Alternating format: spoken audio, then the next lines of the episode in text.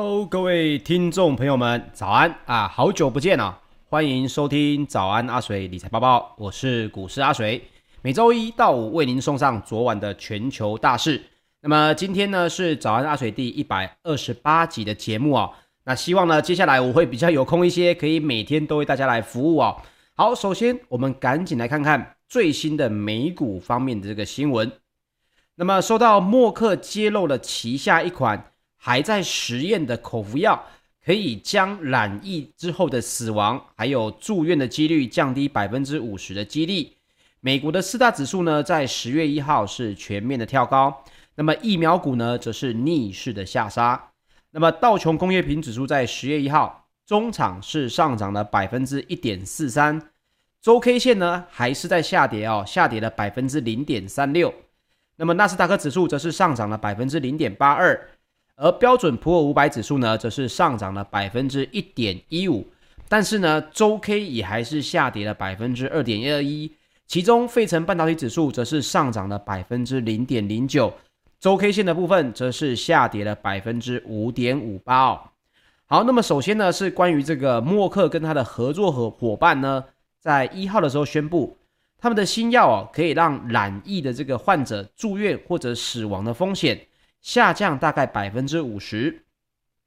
在他们这个第三阶段的临床实验的中期分析就显示出一个令人信服的一个成果哦。那仅百分之七点三服用新药的患者在二十九天内是住院的，而服用了这个安慰剂的染疫患者当中呢，有百分之四点一是住院或者是死亡的。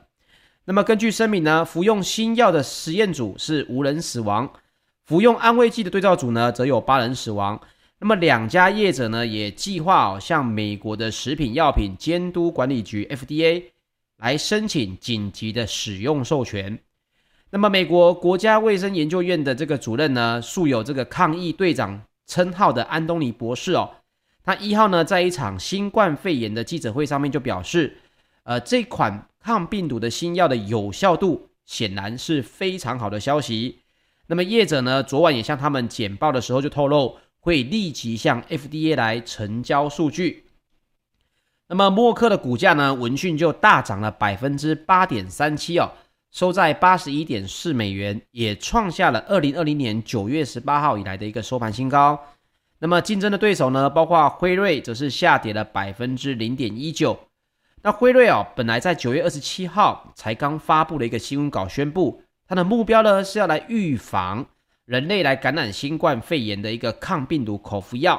那也将展开一个中至后期的一个临床实验。好，所以两家公司哦，包括辉瑞跟默克呢，目前都要来做这个口服的，一个是治疗，一个是预防用的这个口服药。那么当然呢，也造成了疫苗股哦应声的下杀，其中包括 mRNA 疗法的这个莫德纳跟德国生技商 BNT 呢。这个美国的传染病疫苗生技开发商呢，Novavax 在二十八号也都分别下跌了百分之十一到百分之六不等哦。那么另外呢，观光的旅游类股则是同步的跳涨，其中包括了皇家加勒比邮轮、赌场及饭店的经营商拉斯维加斯的金沙集团，也分别劲扬了百分之三点八以及百分之四点三二。西南航空在 J.P. Morgan 调高它的投资平等之后，也跳涨了百分之五点六八哦。所以这个巴菲特呢，以前非常看好，后来又卖掉的航空股，目前看来哦，是稍微有一点因为疫情趋缓的情况啊，稍微有点在涨高。不过呢，整体还是要看哦，这个包括预防的药物以及这个疫苗的施打。这个情况到底是如何？因为目前在全球呢，还是有很多所谓的贫富差距的这个国家啊、他们的疫苗的取得呢，还是相对的困难一些。所以呢，整体的全球经济要恢复到啊，像以往这样子，二零一九年这样子的话，还是需要一段的时间哦。那么另外一方面呢，白宫也宣布，美国的总统拜登将深入的参与基建支出法案的国会协商，也让美股呢增添了上涨的动能。那么，拜登呢已经签署一项暂时性的支出法案，可让政府呢继续运作到十二月三号。这件事情呢，其实在之前的早安阿水哦，大家也应该有听过。那么阿水那个时候就有提到，其实这并不是第一次的所谓的白宫要来呃政府单位要关门休息的这个第一次这个消息哦。那么以往的做法呢，就是先去增添一个临时性的支出上限，让这个的上限再继续增加。不过这一次呢，有一点不一样的是，虽然拜登已经签署了一个暂时性的支出法案，让政府继续运作到十二月三号没有关系，但是信评机构呢，惠誉则是警告，国会对预算案呢举债上限的谈判哦，陷入了僵局。恐怕呢也会对美国 AAA 的主主权债信平等哦来构成了风险。换句话说呢，如果你无限制的去调高这个所谓的支出上限，当然呢、政府的运作啦、他们就可以照章来行事嘛，不会有产生关门的问题。可是呢，你一旦一度的调高，如果内部的国会哦相关的预算案举债上限的谈判，还是持续的陷入僵局，你只是单靠这种临时的这种做法的话，对他们的这个主权债信评等呢，可能还是会有问题哦。那么另外，美国的商务部在周五也公布了一个数据显示，联准会呢偏爱的这个通膨指标，也就是个人的核心消费支出物价指数呢，在八月的月增是月增了百分之零点三。年增率呢，跟去年的八月相比哦，还是高达了百分之三点六，也创下了一九九一年五月以来的一个新高。那么道琼社的调查就显示，经济学家呢原本预测八月的核心 PCE 的月增率、年增率呢，应该分别只为百分之零点二以及百分之三点五哦。所以你说，诶，好像只有多出百分之零点一，似乎不多。但是呢，各位也要知道。这个年增率的计算哦，本身呢也跟他们的预测值呢是有相关的，所以它的预测其实如果抓的是以去年八月的这个高基期来算的话，如果还比预测的还要多，那么代表一个问题，通膨的这个持续增长的这个问题呢，并没有被控制住。那么另外一方面，八月整体 PCE 的月增率呢达到百分之零点四，年增率呢也为四点三，也创下了。一九九一年一月以来的一个新高，这反映了百分之二十四点九的能源价格增幅，以及百分之二点八的食品物价涨幅哦。那么最新的 PCE 数据呢，也可能促使 FED 提早的来收紧量化宽松货币的政策。FED 的主席鲍尔在九月二十九号在欧洲的央行 ECB 呢举办的这个远距研讨会才刚表示哦，他说供应链的瓶颈呢并未改善。着实呢是令人灰心的。他用了一个英文单字叫做 frustrating 哦。那 frustrating 这个字眼呢，其实在中文来讲，你翻译成灰心哦，其实还不是这么的贴切。frustrating 的话，其实是有点令人失望的感觉。所以这个问题呢，就鲍尔说出这句话来讲哦，他们的用字遣词都不会是随便来用的。那么当时也坦言哦，他说他我们已经很久没有遇到过这种状况。央行的两大任务呢，也出现了紧张，通膨呢不但偏高，还远超过预设的目标。但就这个就业市场而言，似乎呢还有剩余的能力。那么整体而言，目前经济学家最新的一个担忧在哪里哦？担忧的是美国一九七零年代的这个停滞性通膨，恐将来重演哦。那么另外一方面呢，中国的限电危机就有可能是一个引爆点了。首先，我们跟大家来分享一下啊，什么叫做停滞性的通膨？诶，如果通膨就通膨，难不成还有分这个停滞性跟这个成长性吗？诶，如果你的整体的经济的产出是下降，物价是上扬，那么这个现象呢，如果两者并存呢，我们就称为停滞性的通膨。那么也有称呢，物价跟失业率。同时上升的这个现象啊，也是会属于停滞性的通膨，因为一般来说，通膨呢，可能在经济发展的时候，如果国家的这个整体的体制啊，比如说我们以往台湾呢，从农业时代变成了现在的商业时代的时候，这整体社会呢，一定会产生通膨嘛。以前各位可能听说过哦，可能一碗阳春面多少钱？那么现在一碗阳春面呢，已经到了二三十块以上了。一碗卤肉饭呢，以前可能是几毛钱，甚至是几块钱。现在呢，也要好几十块，这也是通膨。但是呢，这是产，这是建立在产出呢是相对增加，大家有钱了，所以呢，大家的这个消费呢，它的能力上升了，因此商家为了赚更多的钱，他有能力来给更多的薪水，所以呢也会让调整这个售价。这一种的通膨呢，就是在控制在良好的范围内，这是一个正常的情况。那么现在大家所聊的呢，是经济学家担忧七一九七零年代停滞性的这个通膨哦。那么主要有两大问题，第一个是预期的心理。如果呢，政府为了抑制通货膨胀而采取了一个比较紧缩的货币政策，所以呢，失业率虽然会大幅调高，但是社会大众已经预期哦，通货膨胀会持续下去，也就会把通膨的因素考虑在公司未来的成本当中。所以企业呢，他为了要赚到更多以后的钱，因为他们可能感觉未来的通膨更越来越严重，这时候呢，他现在就有可能来调高物价。此时物价没办法下跌。反而失业率还会居高不下，所以如果要来避免陷入这个停滞性的通膨，预期心理在这个鲍尔的这个议题当中，它是一个很重要的因素。另外呢，还有一个就是供给面有可能会造成停滞性通膨，包括了一九七三年到一九七四年哦，当时美国一九七零年代为什么有一个停滞性的通膨呢？是因为当初的中东战争的影响。那么世界各国的物价呢，就受到了石油价格的上涨的压力而大幅的上升。厂商呢，在没办法及时调整、及时适应之下，就会进入一个衰退期，失业率也会大幅的提高。那么美国在一九七零年代历经的失业率跟物价年增率高达两位数的这个情况，我们就会称为停滞性的通膨。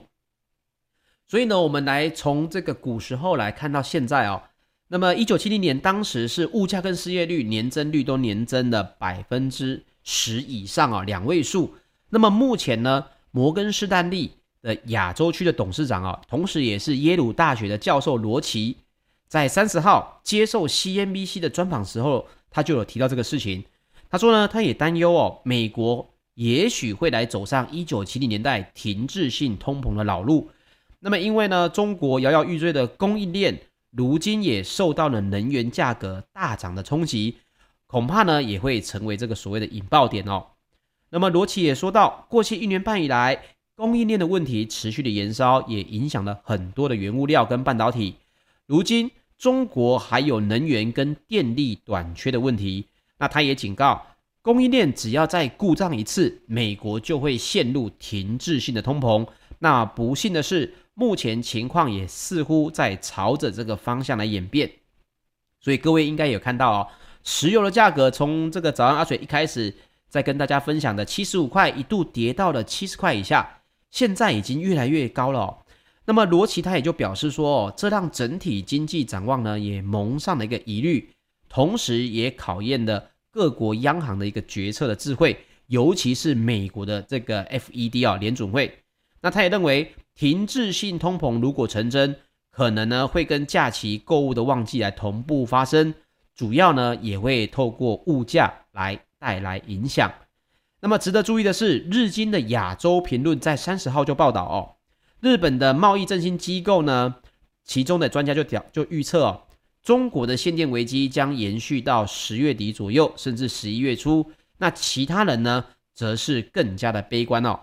那 J.P. Morgan 的资产管理的全球市场策略师呢，他也表示，中国的限电问题很可能会延续到二零二一年年底。主因呢，是因为地方的政府必须要设法来达成今年的减排目标。那另外，华南早报也报道，根据海通报告指出，目前已有数家的印刷电路板 PCB 的制造商受到中国断电的危机。这也增加了 PCB 短缺的风险。那么 PCB 呢，也是晶片等零组件附着的一个载板嘛。另外，中国的限电跟减产也可能导致出口的价格跳高，也令这个美国的通膨呢一路恶化到年底的假期旺季。好，其中也包括了全球的车用晶片是大缺货，吃紧的情况呢也还没有减缓。现在呢也是开始重创了这个汽车的制造产业哦。最新的市场就预测显示呢，由于晶片短缺持续干扰产能，美国九月的汽车销量呢，也恐怕会出现大跌，导致第三季的新车销量跌幅至少达到百分之十三。好，接下来呢，跟大家分享本周比较重要的数据要来公布的时间哦。首先呢是礼拜五，就是在台湾时间八号，美国呢劳工部又来公布九月的新增非农就业报告了。那么市场也预期呢，九月的非农将来新增百呃新增五十万人，那估目前应该要大幅高于前月的二十三点五万人哦。那这一点呢，大家可以稍微来有一个概念。停滞性的通膨到底会不会发生？其实最主要的问题在于两点：第一个，预期性的一个心理；第二个，失业率的问题。所以你说联准会到底知不知道停滞性通膨的危机非常的近呢？我想从一开始联准会就知道哦，因为他们一开始就提到了目标是来降低失业率，所以失业率呢控制住了，就业人口多了，那么停滞性通膨的这个。可能性呢，它就降低了。所以第二个、还包括了能源，能源的价格，OPEC Plus 呢将要来讨论恢复闲置的这个产能。就是今天在十月四号，OPEC Plus 呢要来召开第二十一届的部长级会议。那么根据彭博社的报道，OPEC Plus 的一些代表已经私下表示，本届的会议呢批准的原油增产幅度将高于预定的每天四十万桶。以应对不断增长的客户需求，那这一点我们待会在石油的部分再跟大家来做详细的这个说明。另外，明天礼拜二呢，美国九月的 ISM 非制造业的 PMI 也要来公布了。这个美国供应管理协会哦，要来公布九月份非制造业的 PMI。那么市场预期九月的非制造业 PMI 将小幅回落到六十点二。低于前月的这个六十一点七哦。好，接下来我们来分享一下欧股方面的最新消息。欧元区的通膨呢，已经来到了十三年以来的新高，又有企业对于营运呢来发出警讯哦。泛欧指呢就摔到了两个月的低点，早盘呢是一度重挫将近百分之二，中场的跌幅呢是缩小到百分之零点四。在上个礼拜五，泛欧的 STOXX 六百指数是下跌了百分之零点四二，整个九月份呢，泛欧指哦是重挫了百分之三点四，也创下了近一年以来的最糟单月表现。那么欧洲的三大指数呢，也都是齐跌的情况。英国的 FTSE 一百指数是下跌了百分之零点八四，德国的 DAX 指数则是下跌了百分之零点六八。法国的 CAC 指数则是下跌了百分之零点零四。那么欧元区，我们刚好提到这个通膨的问题。九月份呢，整个欧元区的通膨哦，年增百分之三点四。诶，这个数据听起来不多，但其实已经创下了二零零八年九月以来的一个最激烈的增幅。主要的原因呢，也是因为能源的价格飙高。那与此同时，航运跟生产的瓶颈也开始造成了伤害。八月的耐久材价格呢是上涨了百分之二点三。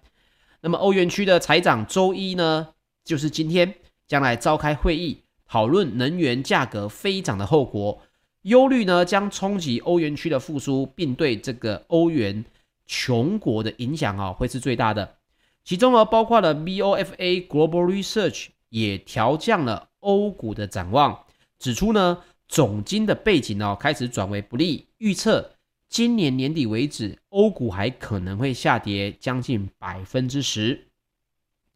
那另外，周五的欧洲矿业股呢，则是下挫了百分之一点三。不过，旅游休闲类股呢，则是翻涨了百分之三哦。那么，另外，制造汽车制造商呢，BMW 则是上涨了百分之一点三，因为该公司表示，新车跟二手车价大涨。抵消了供应链的冲击，年度的获利展望呢也上升了百分之七到百分之九的这个原本的旧展望，调高到了上升百分之九点五到百分之十点五，所以 BMW 的股价就相对的走强。好，接下来我们来分享一下石油方面哦。十月一号的原油期货价格呢再度的上扬，支撑了全周收高。原因呢是因为投资人呢。权衡的石油输出国组织以及俄罗斯等产油盟国，也就是 OPEC Plus，在今天呢要来召开会议，预期呢将来协调成员国增加原油的产量。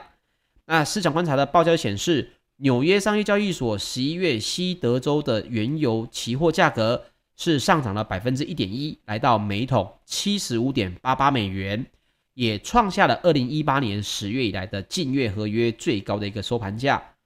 欧洲的 ICE 期货交易所布兰特原油也上涨了百分之一点二哦，已经逼近了每桶八十美元的大关，来到每桶七十九点二八美元。那么，OPEC Plus 呢，将于十月四号来开会，商讨疫情后疫情的这个时代的原油生产计划。市场呢，原本是普遍预期 OPEC Plus 应该会维持现有的协议，十一月起会来增增产每天四十万桶。不过呢，根据这个路透社在九月三十号的报道，根据消息人士的透露，随着原油的价格呢攀升至近三年的高点，OPEC Plus 呢也考虑要来扩大增产。规模呢可能会上看每天八十万桶，也就是增产的这个数字哦，还要比原本增加了一倍。那么根据 O N A 哎 O A N D A 的资深市场分析师呢，他就表示，如果 OPEC Plus 呢坚持在十一月只增产四十万桶的话，那么能源市场很快就会看到油价会来到九十美元一桶。那但是呢，他也指出。即使增产幅度呢不到六十万桶每天，对于油价其实都会带来提振的效应。那么相对应的，如果你没有在操在这个操作所谓的原油哦，可是你会看到我们的石油价格呢，在未来的一两个礼拜哦，还是会陆陆续的这个在调涨。这点呢也分享给大家。好，接下来我们来说说贵金属跟金属方面哦。首先呢是美元跟公债的殖利率依旧双双的走跌哦。黄金期货呢，在一号也受此是带动的收高，其中纽约商品期货交易所十二月的黄金期货在十月一号是上涨了百分之零点一，来到每盎司一千七百五十八点四美元。那么过去一周呢，也只有上涨百分之零点四哦。那么受到了经理人呢重新为第四季配置资产的这个影响，美国的长天期公债殖利率在一号是走低的情况。那么，根据路透社报道，纽约的债市一号尾盘的时候，美国的十年期公债殖利率是下挫了五个基点，来到百分之一点四七七一哦。好，那么各位可能你你对债券比较呃熟悉的话，你可能会觉得有点奇怪哦。为什么呢？因为一般而言，通膨的上升呢，它应该是不利于债券的需求。这是因为哦，债券它的票面的利率是固定的。换句话说呢，通膨升温的时候，债券所产生的这个固定收益哦，它的实质购买力呢将会下滑。也就是说，比如说这个举个例子，如果我们现在两个人都知道通膨接下来很严重，请问一下，你手上的一百块，在未来的时间点，它的购买力是上涨还是下降？一定是下降嘛，就是俗称的钱越来越薄嘛。那么现在来说，通膨上升不利于债券的需求，可是。最新的这个通膨数据竟然并没有引发债市的一个抛售潮，反映了一件什么事情？反映了投资人坚信哦，通膨的飙升是一个暂时的现象，最终会在某个时间来趋缓。这个就是现在所有的这个债市，美国债市的投资人一个共同的一个想法，他们认为通膨的数据呢，理论上要被控制住的，可是。这是他们一个感觉，跟他们的一个认为。如果聊到了这个停滞性的通膨真的产生了，到时候债券被抛售的速度跟力道呢，绝对会非常的重哦。这个时候又会开始影响到各个全球的股市了。那么根据市场观察的报道呢，市场专家在一号曾经表示，过去一周公布的三项通膨数据都暗示了一件事情：金价应该要上涨。那么专家也提到哦，所谓的这个三项通膨数据呢，暗示的东西是哪三项呢？第一个是德国九月的进口物价的增幅创下了四十年以来的新高，欧元区九月的通膨率呢也创下了十三年以来的新高，以及美国的八月核心 PCE 年增率呢跳升这三项指标哦。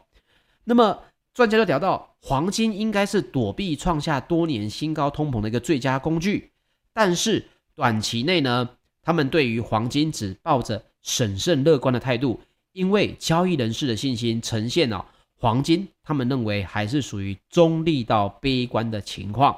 所以你也可以跟市场专家有不同的看法，认为呢，通膨应该会持续的增加，最终呢，资金的避风港还是会回到黄金哦。那黄金为什么最近不涨？原因就是因为包括市场大部分的投资人认为，通膨的问题不应该这么大，也不会持续太久，不会引发成停滞性的通膨。这个是目前为什么黄金不涨的一个主要原因。那么最后呢，工业金属方面，铜价在一号是反弹，结束了连三天走跌的这个形态。不过，铜价本周仍然是上个礼拜仍然是下跌了百分之二。交易人士也警告，市场对于能源价格、中国经济成长率仍然是相当的忧心，也预测呢，铜价有可能会进一步的下滑。好，以上呢就是本集要分享给大家的节目内容。谢谢各位的收听。请记得帮我订阅我的 YouTube 频道，喜欢我们节目也请您留言支持或者按赞分享喽。我们明天早上八点再见，大家拜拜。